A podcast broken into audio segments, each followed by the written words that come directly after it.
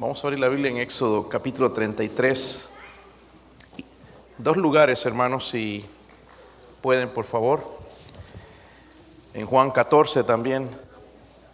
Éxodo 33 y también en Juan 14.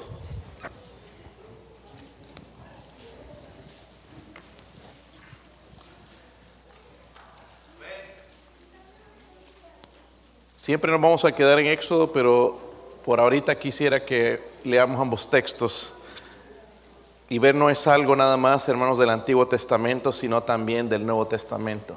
¿okay? ¿Sí lo tienen? Puestos de pie, hermanos, vamos a leer primeramente Éxodo 33 del 1 al 3. Yo leo el 1, ustedes el 2 y todos juntos en el versículo 3. Dice Jehová dijo a Moisés, anda, sube de aquí, tú y el pueblo que sacaste de la tierra de Egipto, a la tierra a la cual juré a Abraham, Isaac y Jacob, diciendo a tu descendencia la daré.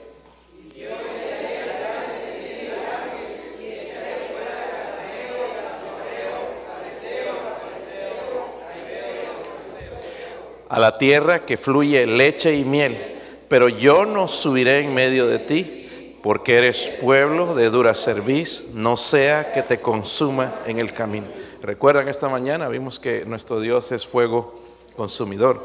En Juan capítulo 14, hermanos, eh, no pierda Éxodo, vamos a estar en ese texto, pero en el versículo 21, todos vamos a leer juntos ahí, Juan capítulo 14, versículo 21, palabras del Señor Jesucristo, dice así, el que tiene mis mandamientos y los guarda, ese es el que me ama. Y el que me ama será amado de mi Padre. Y yo le amaré y me manifestaré a él. La última parte, hermanos, habla de la presencia de Dios. Es lo que vamos a hablar entonces en esta noche. Padre, ruego, Señor, por su ayuda. Ayude, Señor, a este siervo inútil a predicar su palabra con poder, Dios mío, a hacer de bendición a su pueblo. Úseme, Señor. Ayúdeme, Señor, a aplicarlo a la necesidad mía, Padre, como necesito de este mensaje y de esta verdad, Señor. Eh, ruego también por mis hermanos. Y Padre, quizás habrá alguien sin Cristo, alguien sin la salvación.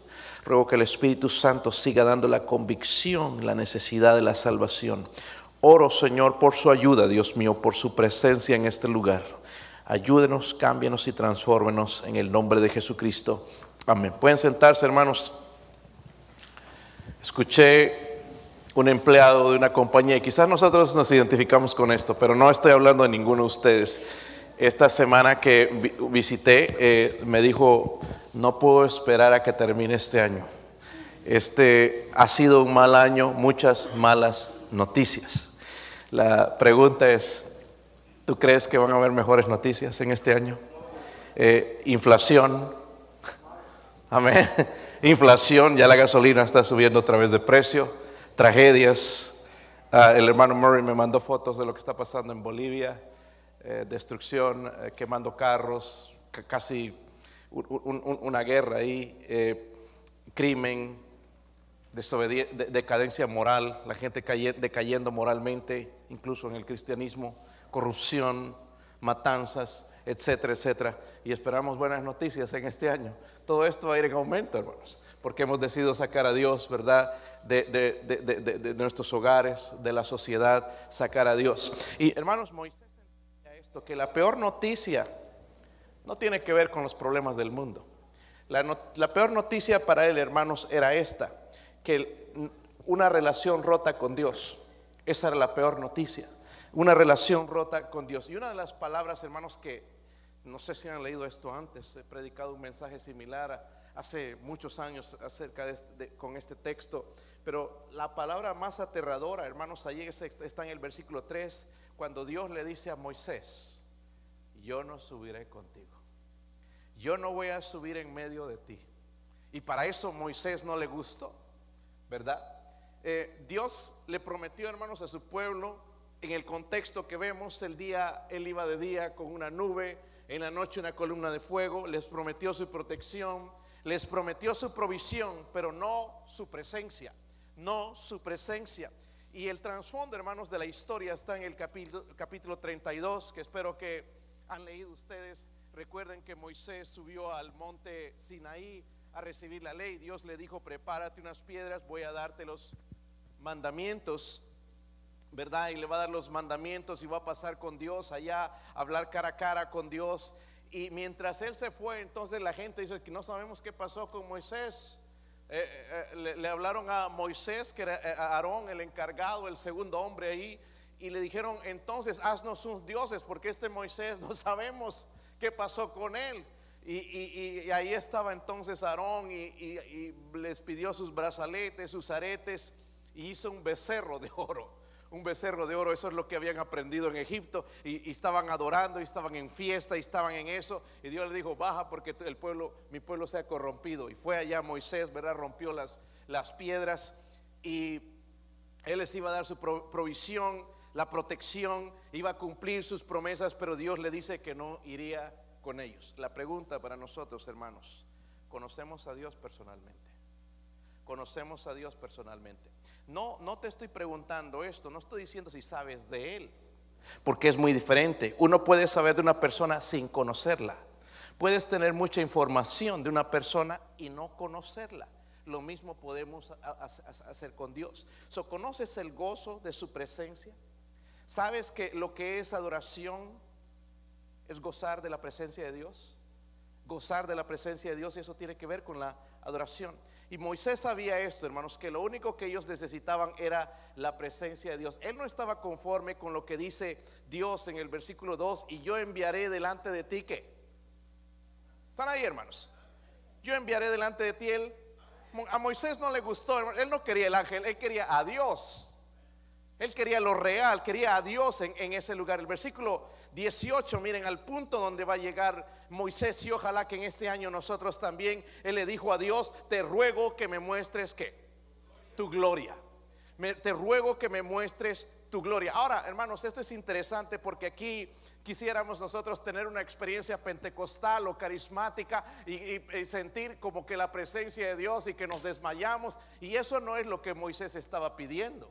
Eso no es lo que Moisés estaba pidiendo, sino él estaba pidiendo el poder para ser el representante, el líder de aquel pueblo que estaba sacando de la tierra de Egipto. En otras palabras, él estaba diciendo, Señor, yo no puedo lograr todo este ministerio, sacar toda esta gente si tu presencia no está conmigo. Hermanos, necesitamos la presencia de Dios.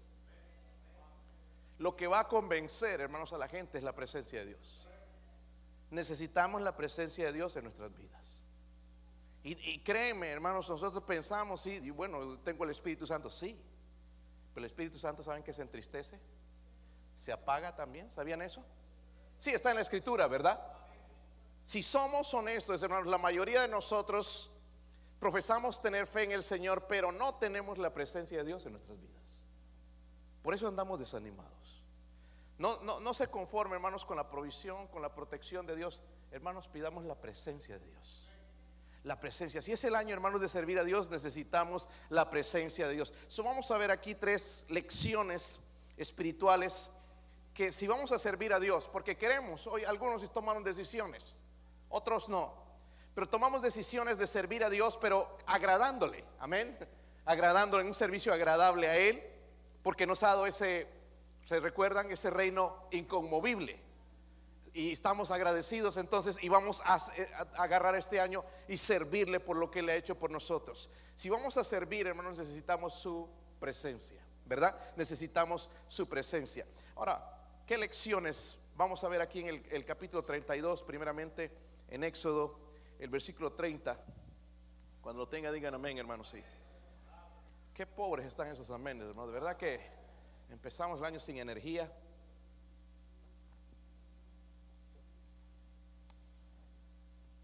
Versículo 30.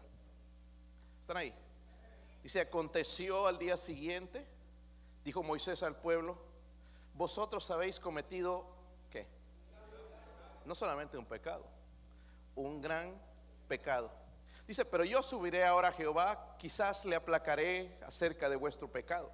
Hermanos, en realidad yo les hubiera dicho, Señor, denle lo que les tiene que dar. Si se los tiene que acabar, acábeselo. Yo, yo, soy, yo soy así, soy carnal. Pero él, mire que estaba aprendiendo de Dios. Eh, él quería subir interceder por el pueblo. Versículo 31. Entonces volvió Moisés a Jehová y dijo: Te ruego que este pueblo, te ruego pues, este pueblo ha cometido un gran pecado. pues se hicieron dioses de oro. Que perdones ahora su pecado y si no, ráeme ahora de tu libro que has escrito.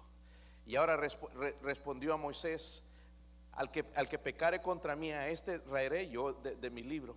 Ve pues ahora, lleva a este pueblo a donde te he dicho, he aquí mi ángel irá delante de ti, pero en el día del, del castigo yo castigaré en ellos su pecado. Y Jehová hirió al pueblo porque habían hecho el becerro que formó Aarón. ven, ven la historia. Ven lo que sucedió. Hermanos, el pecado trae consecuencias. Si no es ahora mismo, es al final. Trae, sus consecuencias. Y aquí el pueblo va a recibir las consecuencias de adorar un Dios falso, de olvidarse del Dios verdadero. So, la primera lección, hermanos, que quiero que veamos es esta. El pecado deliberado del pueblo en contra de Dios. Pecado deliberado. Ellos sabían quién era Dios, eh, el Jehová Dios. So, el problema con Israel era el pecado. ¿Estamos de acuerdo? El problema de, Israel con Dios era el pecado. Y si quieres la presencia de Dios, hermanos, tenemos que sacar el pecado de nuestra vida. Amén. Tenemos que quitar el pecado. Eh, el pecado nos va a estorbar en nuestra relación con Dios. Y en Isaías 59, el versículo 1 y 2 dice, he aquí que no se ha cortado la mano de Jehová para salvar, ni se ha grabado su oído para oír, pero vuestras iniquidades han hecho división entre vosotros y vuestro Dios y vuestros pecados han hecho ocultar de vosotros su rostro para no oír. Lo que nos separa de Dios entonces es el pecado. Como dije esta mañana, hermanos, Dios no cambia en cuanto al pecado. El pecado sigue siendo pecado. ¿Saben? Y el otro día meditaba en este versículo y alguien lo mencionó, creo que fue ayer. Dice la Biblia en Santiago que el que sabe hacer lo bueno y no lo hace, le es pecado. ¿Cuántas cosas nosotros hacemos, hermanos, que sabemos que deberíamos hacer y no las hacemos? Y es un pecado. Podríamos juzgar a aquellos que se drogan, aquellos que están en fornicación, aquellos que están en adulterio, aquellos que no vienen a la iglesia. Podríamos criticarlos a ellos. Pero hay cosas, hermanos, que sabemos nosotros que debemos hacer y no las hacemos. Y dice la Biblia entonces que eso también es pecado. Y nosotros tenemos que sacar el pecado entonces de nuestra vida para que Dios eh, esté con, nosotros. Número dos, ahí en el versículo capítulo 33, versículo 2. Si lo tienen. Dice, yo enviaré delante de ti el ángel y echaré fuera al cananeo, al amorreo, estos eran enemigos de los israelitas, al eteo, el fereceo, el ebeo y el jebuseo, a la tierra que fluye leche y miel, pero yo no subiré en medio de ti, porque eres pueblo de dura cerviz, no sea que, que te consuma en el camino. Versículo 4 dice, oyendo el pueblo esta mala noticia, mire lo que hicieron ellos, porque era una mala noticia. Nosotros no nos importa si la presencia de Dios no está con nosotros, pero para ellos era una mala noticia. Dijeron, vistieron luto de negro, luto, las ropas de lamento. Y dice, y ninguno se puso sus, las ropas de gala, ¿verdad? La ropa dominguera o cualquier cosa así, estaban de luto. Número dos, el pesar del pueblo por el pecado. ¿Saben? Eso tocó al pueblo. Dice que Dios no iba a estar en medio de ellos. La mala noticia los quebrantó. Ahí en el versículo 4 dice, oyendo el pueblo esta mala noticia, vistieron luto y ninguno se puso sus atavíos. So, ¿Qué estaba mostrando ahí el pueblo, hermano? ¿Sabe que estaba mostrando algo que nosotros necesitamos? Arrepentimiento. Arrepentimiento sabían que habían pecado, los tocó la noticia. Ahora Dios, el Dios verdadero, no va a estar con nosotros por nuestro pecado. Su, luto, hermanos, demostraba que estaban arrepentidos del pecado que habían cometido. Sabían que ese no era el tiempo de arreglarse externamente como lo hacemos nosotros, hermanos, para cubrir a veces. Creemos que la buena ropa y que la ropa de marca y que esto va a cubrir lo que en realidad está por dentro. Y ahora no digo que hermanos que venir a la iglesia todo roto y todo desarreglado. No, debemos venir con lo mejor que tenemos. Pero estamos hablando, hermanos, de lo, de, lo, interno. Ellos se dieron cuenta y lo mostraban externamente. Estamos arrepentidos por lo que está, lo que hicimos con nuestro Dios. Hemos pecado. So, estaban ah, tratando de arreglar lo interno a través de esto. Se habían arrepentido. La santidad divina, hermanos, no puede morar en la presencia de la impureza. Hablamos de esta mañana, hermanos, que nuestro Dios es santo. Y el pueblo de Israel mostró un espíritu obstinado. Y eso provocó la ira de Dios. el arrepentimiento es necesario para restablecer nuestra relación. Dijimos, hermanos, entonces, el pecado, había pecado en el pueblo, ¿verdad? Pero segundo, ellos se arrepintieron. Pero no queda ahí la historia. Dice ahí en el versículo 7, miren el capítulo 33.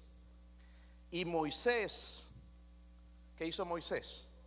Tomó el tabernáculo y lo levantó lejos, fuera del campamento, y lo llamó tabernáculo de reunión.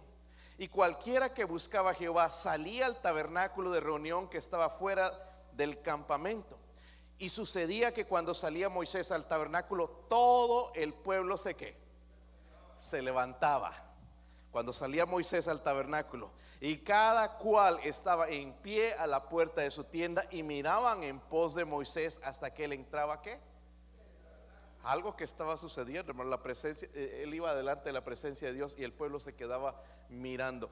¿Qué, ¿Qué es lo tercero que sucedió aquí? Lo que vemos, hermanos, es el producto arrepentimiento. Hay gente que dice estoy arrepentida y siguen haciendo lo mismo. Pero aquí se vio, hermanos, que esta gente en realidad estaba arrepentida. So, después de que el corazón de Israel se volvió hacia Dios, después de que se humillaron, quitaron sus atavíos, se pusieron en luto, entonces Moisés hizo algo. Tomó el siguiente paso. Ahí vemos un avivamiento en este momento, un avivamiento hacia una relación que iba a ser restaurada ahora por Dios, un avivamiento después de haber pecado. So, número uno, el inicio, un esfuerzo decidido por buscar a Dios e hizo de su propia tienda el tabernáculo de reunión. Ahí hizo Moisés, lo llevó lejos, iba a probar al pueblo a ver si era realidad que se habían arrepentido. Número dos, esto no era el tabernáculo, recuerden, no es el tabernáculo de Jehová que, que, Dios diseñó, esto era un mobiliario que Moisés improvisó en ese momento para probar al pueblo. Y lo que sucede, hermanos, es que Moisés estaba probando si en realidad se habían arrepentido. Ahí en el versículo 7, la última parte dice, y cualquiera que buscaba, dice a Jehová. Esto era voluntario. Nosotros buscamos a Dios voluntariamente, espero que sí. Tenemos que enseñarles, hermanos, en este año que es de servir a Dios. Miren, nuestro servicio a Dios va a comenzar en el hogar.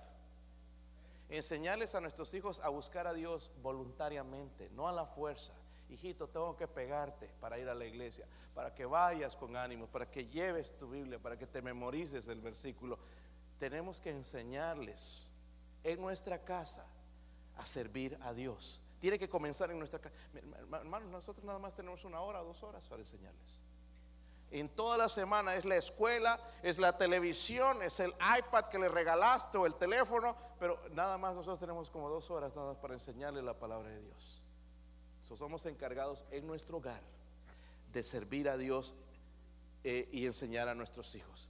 So, al mover el lugar de adoración fuera del campamento, Moisés claramente estaba trazando una línea a ver quién está eh, a cuentas con Dios, quién en realidad quiere acercarse a Dios voluntariamente. eso habla de un deseo voluntario. No los está forzando. Moisés pone el, el, tabernáculo lejos allá, cada vez que él se iba para allá, entonces el pueblo salía, querían saber, querían buscar también a Dios. Ellos estaban viendo la, la, la, la, actitud de ellos, si era voluntario, si los tenían que forzar. Muchos de nosotros, hermanos, queremos cambiar el mundo, transformar vidas, pero necesitamos la presencia de Dios. Necesitamos la presencia de Dios porque nosotros, hermanos, no podemos cambiar a nadie. ¿Verdad? La esposa trata de cambiarnos a los esposos y no puede y se frustra.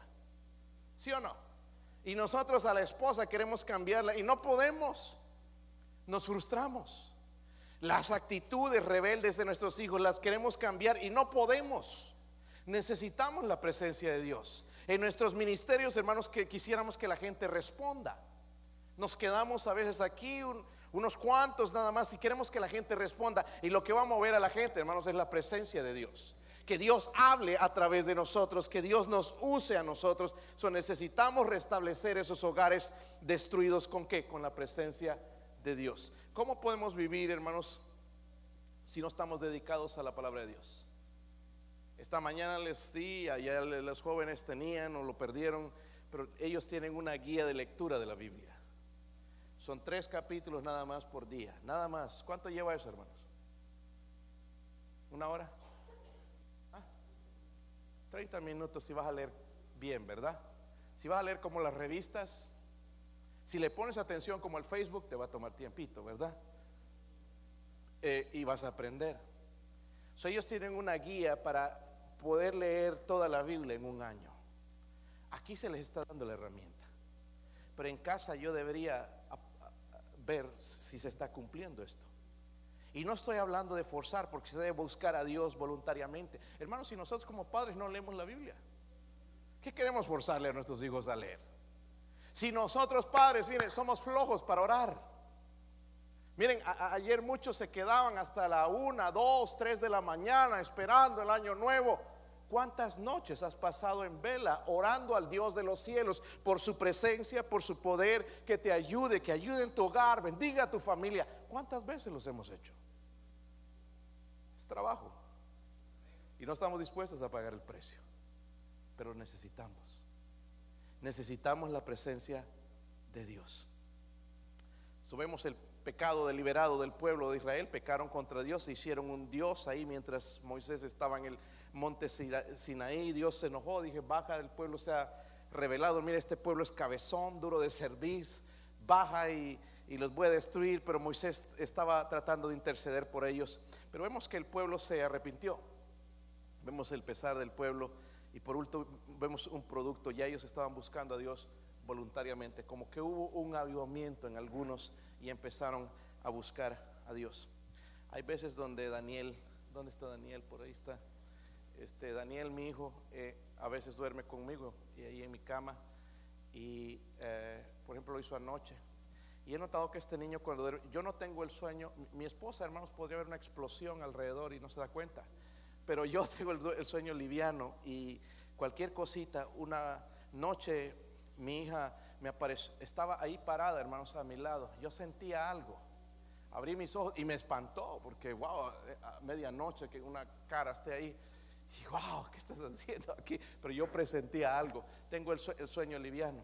Y ayer hizo esto este joven también como a las, no sé, eh, dos de la mañana, se levanta y primero hace esto con su mano, pone su mano aquí, empieza a palpar y pone su mano y levanta su cabeza así un poquito para ver si está, estoy ahí. Una vez que se da cuenta, mi papá está a mi lado, se vuelve a dormir. Miren lo que dice en el versículo 14.